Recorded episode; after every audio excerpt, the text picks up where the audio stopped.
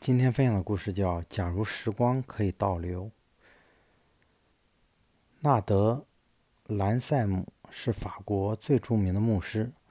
无论在穷人还是在富人心中，他都享有很高的威望。在他九十高龄的一生中，他有一万多次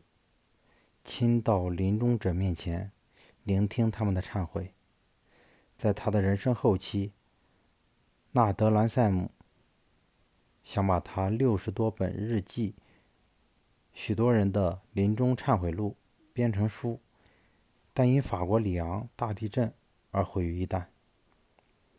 纳德·兰塞姆去世后，被安葬在圣保罗大教堂，他的墓碑上清楚地刻着他的手记：“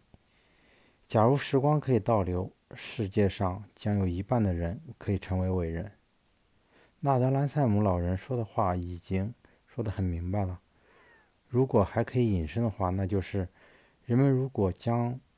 对死亡的反思提前五十年、四十年、三十年，世界上将会有一半的人会成功的超越现在的自己，成为伟人。